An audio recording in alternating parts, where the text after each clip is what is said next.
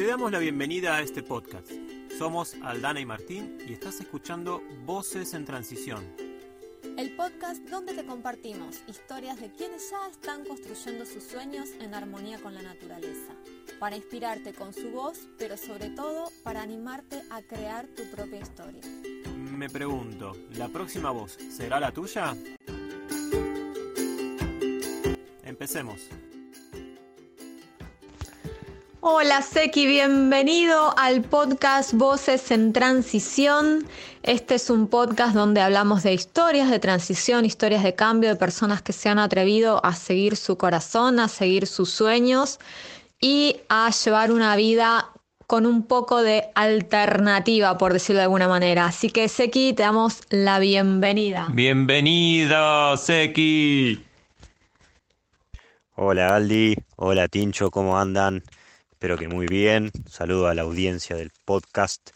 Este, un placer, un placer estar acá compartiendo sus, sus aventuras, mis aventuras dentro de sus aventuras. Como siempre, un gustazo, Don Seki. Y bueno, vamos con la primera pregunta. ¿Quién era el amigo Seki 10 años atrás? ¿Bien? buenísima la pregunta, buenísima. Para, empezar, si tenemos que ser exigentes, no éramos amigos todavía, no teníamos la dicha. Este, es más, ni siquiera la gente me decía Seki, este, era Ezequiel. Y, y bueno, hace 10 años voy a tener que hacer un poco de memoria.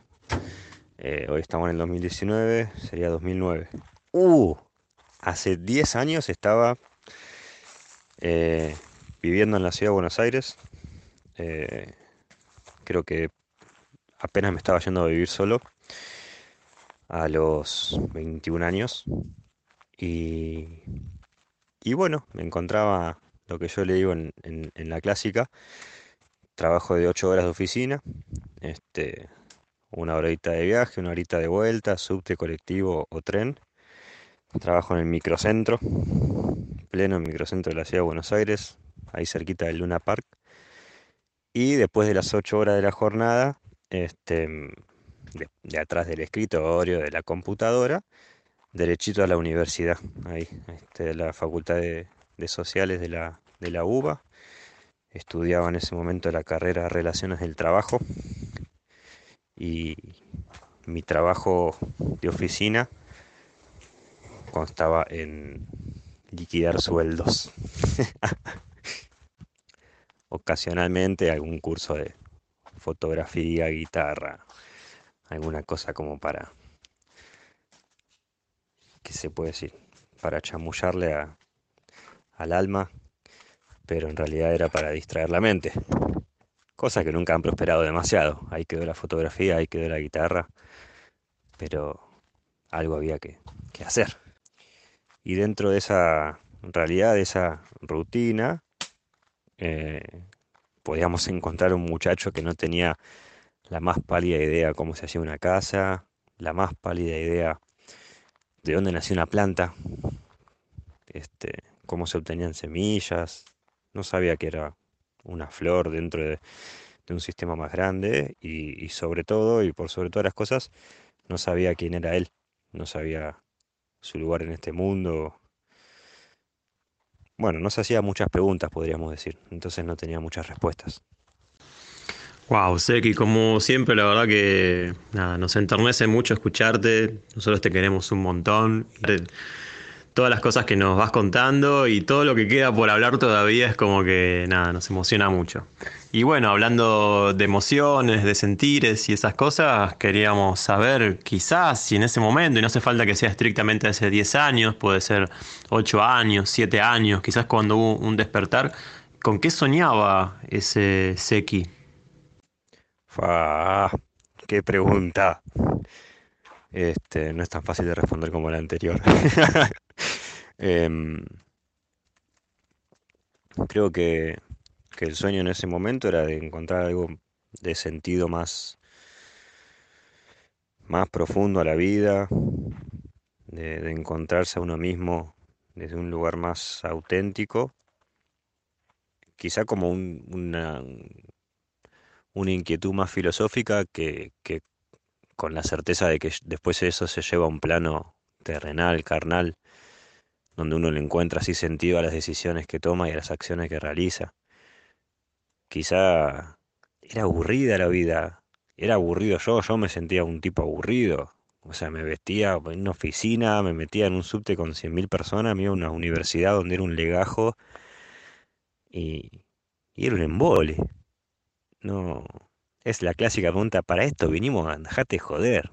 Y, tal vez venía por ese lado. Hoy, claramente con el diario de, del día siguiente, es mucho más sencillo verlo. No es que en ese momento tenía esa claridad, ese sentimiento. Ojalá me hubiese borrado un montón de años, mira. Pero este me parece que, que quizá el, sentir más fuerte era de encontrar algo que me realice, que me signifique algo como persona hacia conmigo y por ende hacia, hacia con, con la tierra misma, con el mundo.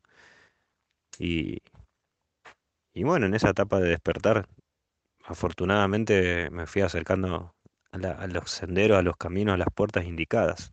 Siempre acompañado, ¿verdad? Como ayudado por otras personas. Tengo el, recuerdo intacto de, de la, la, época siempre viste hay un momento en el que sentís que despertaste algo ahí, que algo cambió, si no, sigue todo igual. Una época en la que estaban, bueno, en la oficina y de repente mis aburridos almuerzos charlando con mis compañeros de trabajo de cosas de trabajo se transformaron en llevarme un sándwichito, ir a almorzar solo a la plaza y leerme un libro. De repente, y de repente tenía una hora de estar conmigo que dije, wow, era como una dimensión distinta, hasta a veces me quedaba larga la hora porque no sabía qué hacer con, con este ser que estaba empezando a conocer, que era yo mismo. Y, en esas lecturas me empecé a encontrar con algunos libros que, que tenían que llegar, por supuesto, como eh, La resistencia de Sábato, El hombre mediocre, Ingeniero. Y eran libros que eran puras cachetadas que te decían, loco, si estás acá, despertá y hace algo, si no, ¿para qué viniste? Y, y quizá esos, esas sensaciones que están en esos libros que son tan abstractas pero a la vez tan concretas eh, son las que más me, representan esa etapa. Y para completar bien la, la pregunta, porque siempre que uno lo remontan a esa época donde cambió todo, flashea que era todo hermoso, si tengo que hablar de esos sentimientos, de esa, de esa época, esa etapa, también hay unos sentimientos que son re oscuros que, que vienen con el combo, ¿no?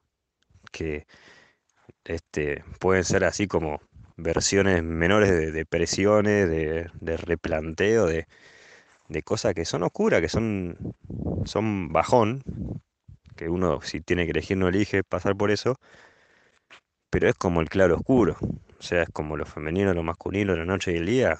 Si querés ir para una luz, tenés que pasar por un momento de oscuridad. Y creo que esa, esa etapa también estuvo marcada por, por esas, esas sensaciones más, qué sé yo, más bajoneras. Wow, todas las cosas que van pasando, ¿no? A lo largo del camino y sobre todo en ese momento en donde uno empieza como a ver la vida de otra manera y, y en esa búsqueda, en ese como despertar, medio bajón, medio de replanteo, un día, ¿qué pasó? ¿Qué, pasó con, ¿Qué pasó con Seki que de repente arrancó un nuevo camino? Y si fuese tan fácil como, como decir un día, le paso la receta, tome nota y, y, le va a servir a más de uno. Pero no, no es un día. Este, ojalá, che. Ya la vamos a encontrar, mira, ya va a llegar el día que sea un día. Qué hincha pelota que soy. Bueno, yo siento que, que lo que pasó es que mm, es el famoso salto al, vacío, a la pileta. Eh, así, particularmente a mí lo que me sucedió es que no pude llevar, no pude continuar con esas cosas que no le encontraba sentido. Recuerdo que me quedaban tres materias para terminar la carrera. Era mi séptimo año de carrera y mi séptimo año de trabajar nueve horas por día y pateé el tablero, así, a la bosta. Y, me puse un plazo para juntar unos mangos y, y, arrancar el viaje de mochilero. este, mi vieja, eh, por no decir que, digamos que me, me pidió por favor, por no decir otra cosa, que termine la carrera, que no sea zapato, que me quedaban tres materias, que después no la iba a terminar nunca más. Así que bueno, eso por suerte lo pude terminar y sin que quede pendiente. Y lo que fue el laburo quedé en Pampa y la Vía. Este, y, y me entregué, salté al vacío ese y, y fue a ver qué pasa. Y ahí sí que se puso peluda la cosa, porque realmente estás, bueno, flaco, ya está, tenés 23, 24 pirulos, ¿qué vas a hacer de tu vida? O sea, listo, ya está, entendiste que no es por acá, despertaste todo lindo, ¿y? ¿Y ahora qué hacemos? ¿A dónde vamos? Y ahí se vino el despelote de, verdad, el auténtico. Y, y lo último que había hecho así, dentro de esas cositas de fotografía, de guitarra, antes de dejar el laburo, fue un taller de huerta orgánica los sábados a la mañana en la Facultad de Agronomía. Fíjate vos, los sábados a las 9 de la mañana. Fueron pasando los sábados. La verdad que los primeros sábados yo no quería saber nada con levantarme a las 7 y media para ir a un taller de huerta. Encima con el frío que hacía era otoño. Y, y me fui enganchando. Viste, cuando vos decís no me quedo otra, me fui enganchando. no me lo esperaba. Y, y me acuerdo la profesora Delfina, una señora que en ese momento tenía sesenta y pico de pirulas. Una cancha, la doña encima, sabía todo. Hasta que un día nos presentó a las amigas lombrices californianas. Y bueno, la flashé en colores. No podía creer. Se empezaron a reproducir en mi balcón, en un tarrito de helado con yerba y cáscara de naranja, lo que todos te dicen que no le des, es lo único que yo les daba. Y crecieron. Y empecé a descubrir la naturaleza, algo que viviendo en la ciudad, en una vida así, digamos, común, no tenía, no tenía vínculo, no sabía que estaba ahí, abajo del cemento. Y bueno, a través de, de eso empecé a, a despertar un montón de cosas. Este, siento que fue ese proceso de dejar los laburos y esas cosas y entregarme a viajar, a confiar también. eh, y escuchar también el camino desde, o sea, escuchar adentro de uno y ver esos, esos mensajes reflejados en afuera, las personas que uno se cruza, los lugares que uno llega, lo que resuena, lo que no, empezar a entender que uno puede elegir y que es libre de decidir qué hacer con su vida, quitándole el romanticismo a estas últimas palabras, o sea, es enfrentarse con uno mismo sabiendo que hay que romper estructuras eh, y aferrarse a cosas que no son seguras, que no son estables y, y no es un, momento así de goce, como que uno diría, wow, ahora sí, que esto es vida. No, eso es vida, pero porque es la, la vida real, donde uno, así como goza, uno también puede sufrir, las cosas pueden salir bien, las cosas pueden salir mal, pero con siempre el mismo premio, estar tranquilo con uno mismo, saber que uno está eligiendo esas cosas que pasan y que de lo malo se aprende y que de lo bueno también, y además se disfruta. Y, y eso cambió, esa confianza en, en en mi individuo, entenderme como parte de un todo, pero a la vez con mi individualidad, que es lo primero que hay que reforzar para poder salir a ese todo y decir, bueno, a ver cuál es mi lugar, de dónde, dónde- de qué juego yo. Si uno no sabe de qué juega, lo van a poner de cualquier cosa. Y tal vez vos eras el mejor arquero del mundo y te la pasaste de suplente toda tu vida porque te pusieron de 5. Che, y este arquero suplente que no sabía si era 5 o un Batistuta ahí en potencia. ¿Quién es hoy Seki? Todos queremos saber quién es hoy el amigo Seki. Y si tengo que pensar en hoy, pensaría en un, en un 2, en un 6, así, ahí, al fondo, aguantando, cubriendo. Este, y hoy la verdad que, hoy, mirá, no sé, me miro. Son las 6 de la tarde, estoy en mi casa en el medio del monte en Córdoba, al pie de las sierras grandes, hermosas, mirando el atardecer entre los quebrachos. Tengo eh, chancletas, estoy prendiendo el fuego para bañarme y rodeado de flores. Me espera mi, mi mujer en la casa, tomando los mates, la casa que hicimos nosotros. Así que creo que eso es hoy. Seki, después de haber pasado por un montón de, lugares y formas, eh, es una persona que encontró la, forma que venía buscando quizá.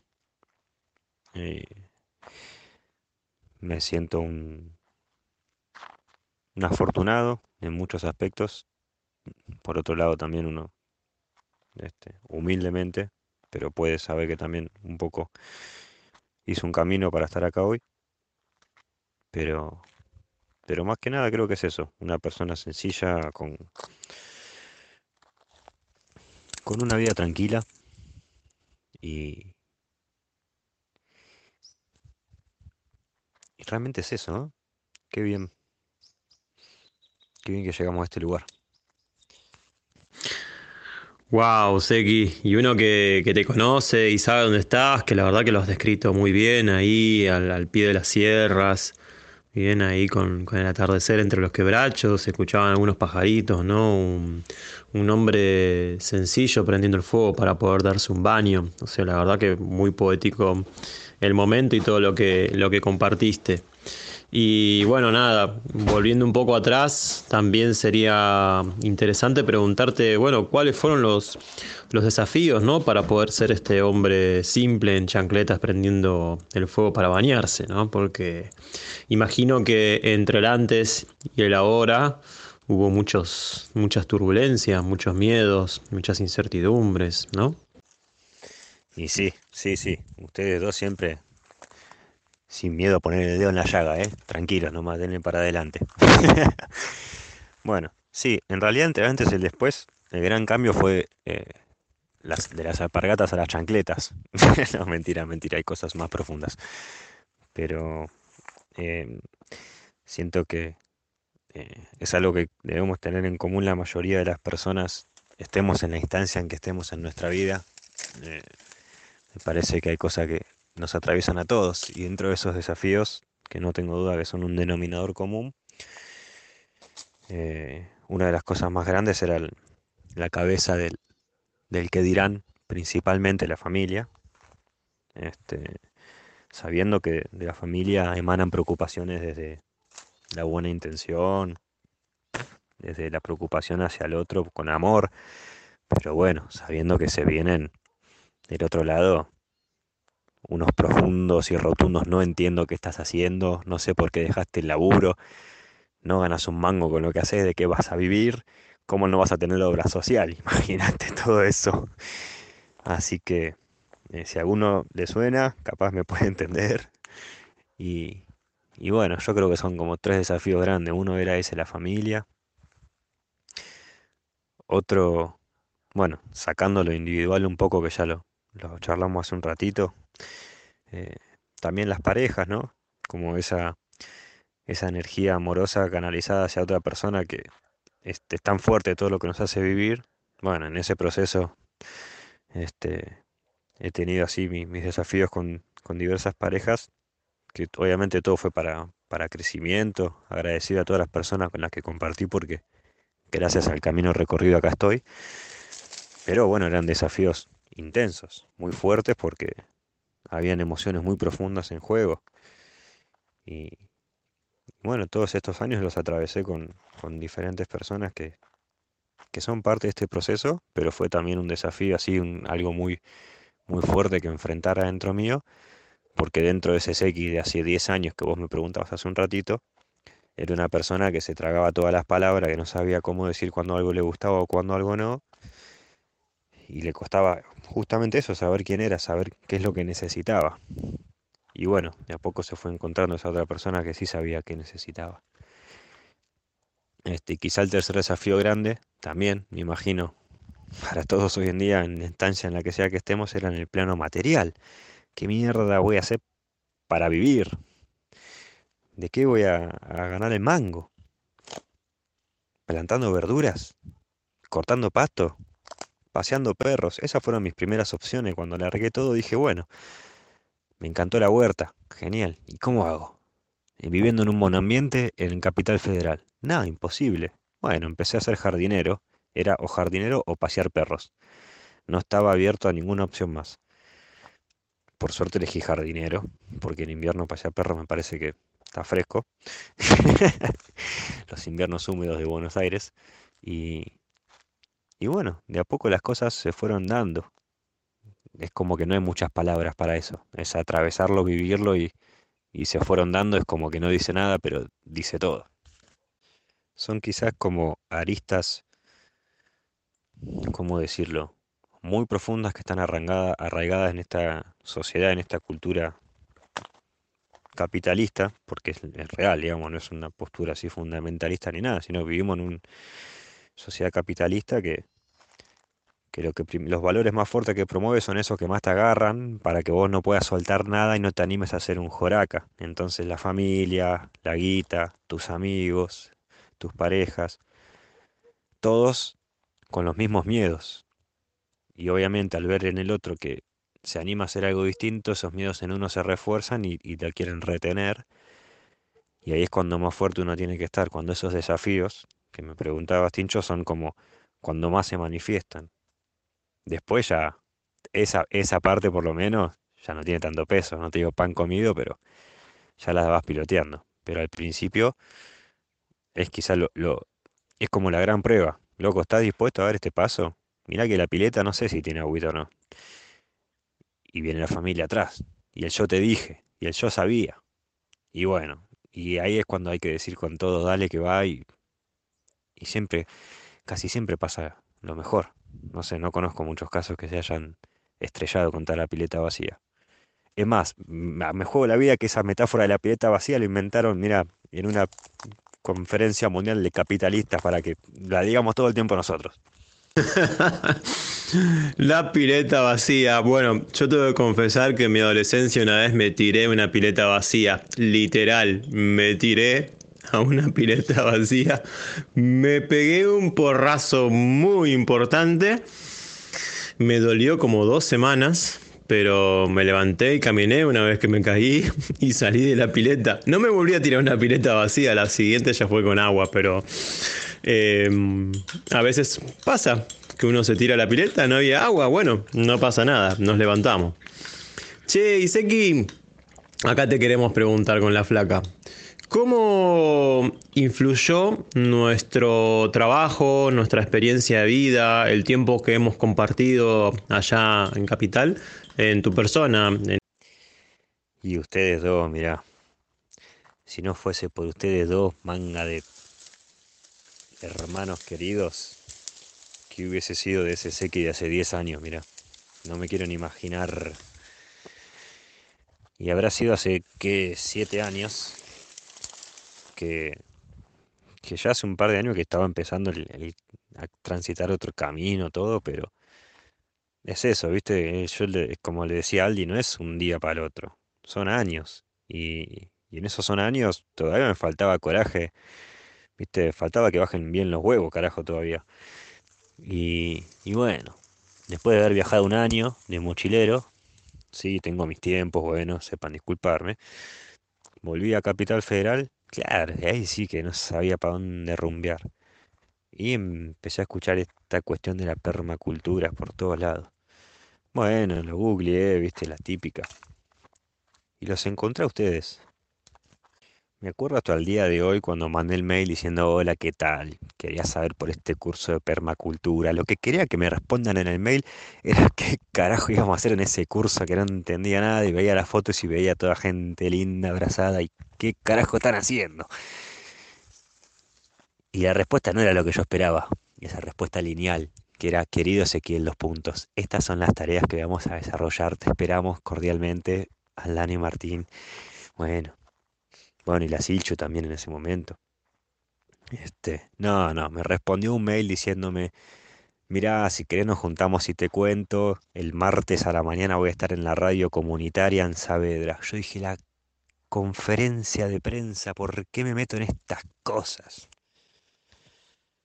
Y ahí estaba, el zapallo el martes a la mañana en la radio que no conocía a nadie, esperando que Martín termine el programa para decirle, jeje, yo soy el que te mandó el mail. ¿Me contás qué se hace en los talleres de permacultura? Y tampoco fue así. No, llegué, me, invitaron a pasar, estaban charlando todos, que este hace cerveza artesanal, que este no sé qué, que este no sé cuánto. wow, viste, dije yo, estoy años luz de esto. Bueno, la verdad que los años luz son bastante cortos, a veces sucede así, por suerte, gracias a la vida. Y, y bueno, esa es una frase que uno dice mucho cuando está en esta etapa, gracias a la vida, ¿no? porque es un agradecer constante todos los días. Eh, la verdad que el laburo de ustedes fue muy importante para mí, porque eran como militantes, militantes de, de creer que otra manera de vivir es posible y lo hacían desde la ciudad, con lo cual mucho huevo, mucho ovario.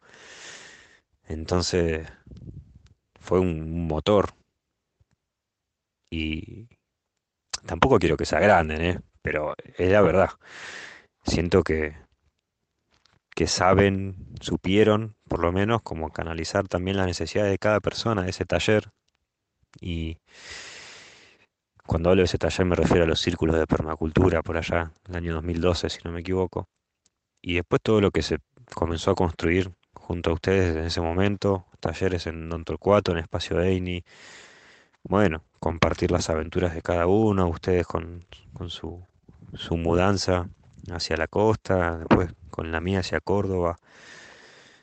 Eh, fue muy importante ver que otra, suena re banal, ¿no? Como otra vida es posible y está ahí, o sea, es eso, mirá, hasta hasta tenés un chabón que te dice, mirá, loco, yo me caí en la pileta, no pasa nada, acá estoy, tirate tranquilo, que si no hay agua, no va a pasar nada. Se le inventaron, esa frase se la inventaron, vos tirate, si hay agua, joya, y si no hay agua, joya también, tirate nomás, da, deja hinchar la huevo.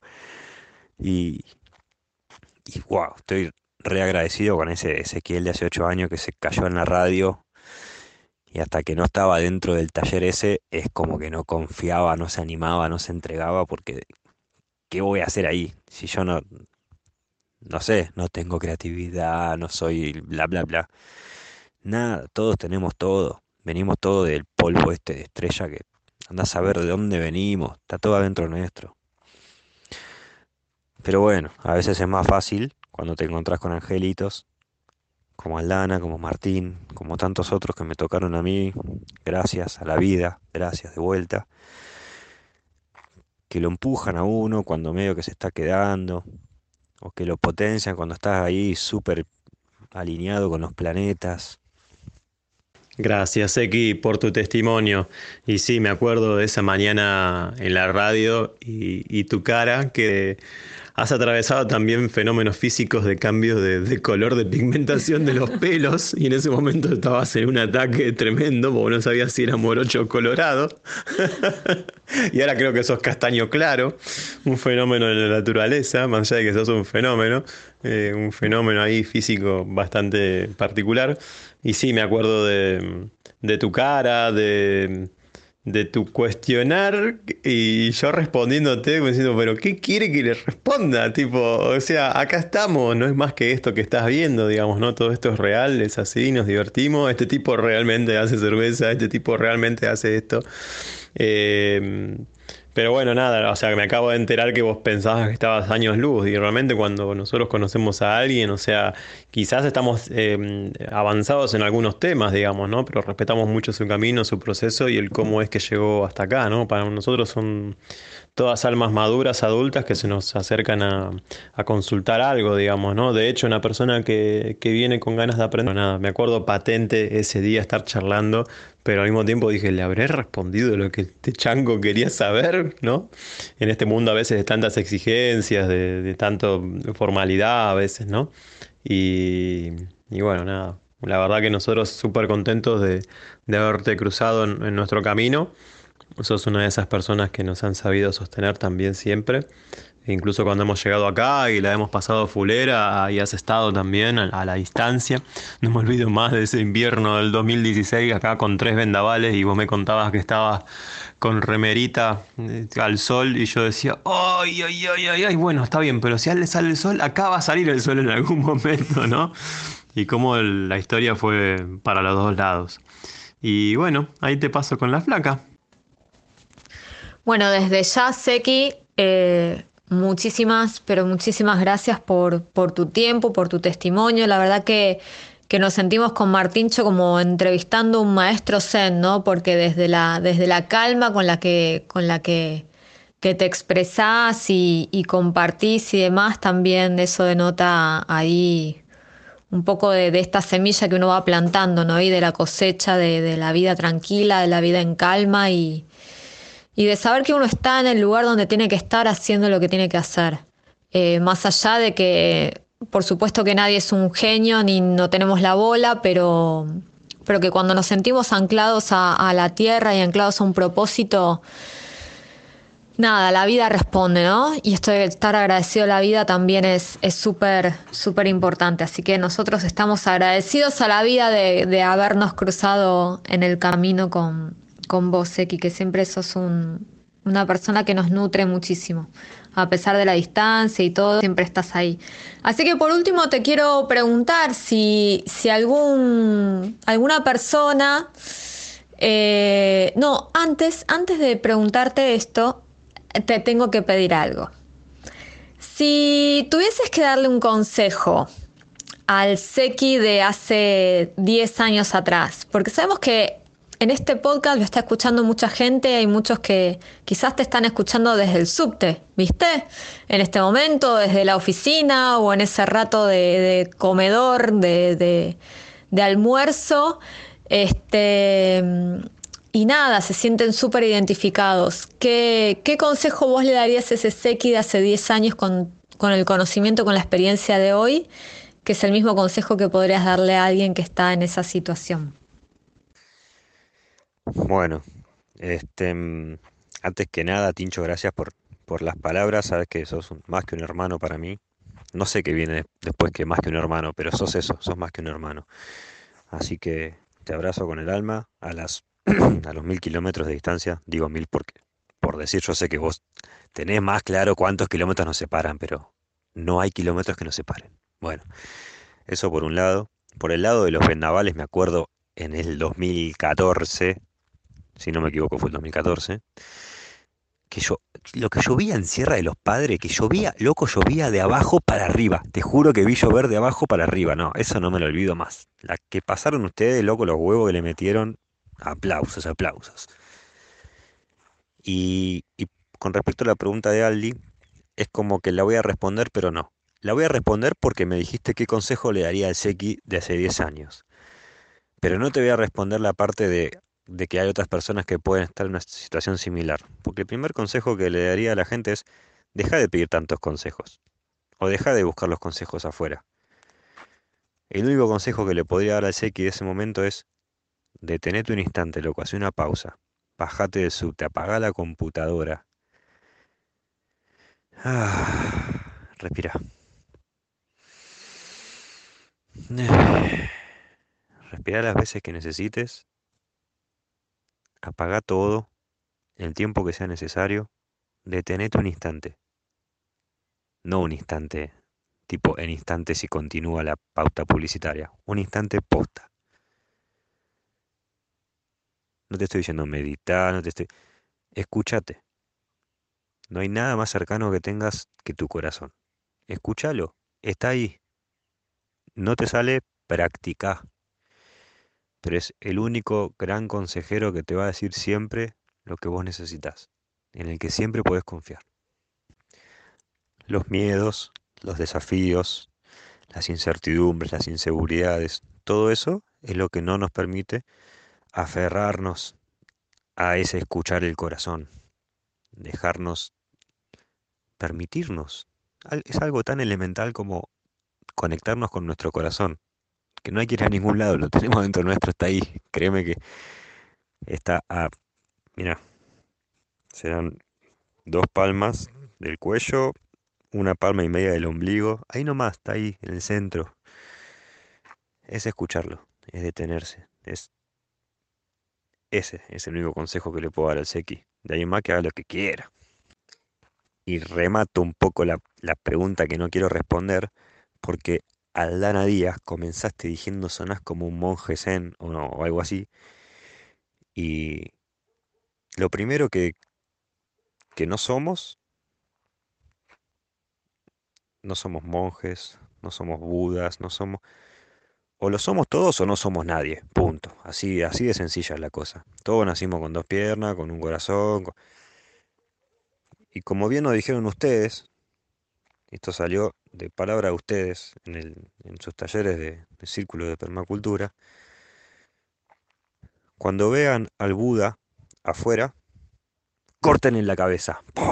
Así, así la tiraron en frío. La tiraron y se fueron hasta la semana que viene encima, no es que lo aclararon. Y los que éramos un poquito más lentos que los, demás, nos costó entender la metáfora. Pero es así, el Buda no puede estar afuera. O está adentro o, no, o, es todo. Pero no es que el que tenés enfrente es un Buda. Es como decía el Tincho recién, capaz que a ustedes les tocó saber algo más que otros en otra instancia de la vida pero ni yo soy un zen, ni yo la tengo reclara. Yo me tiré y las cosas están saliendo como están saliendo por ahora. La vida no sé qué me depara. Mañana. Ni siquiera sé qué me depara para hoy. Todavía quedan cinco horas de día.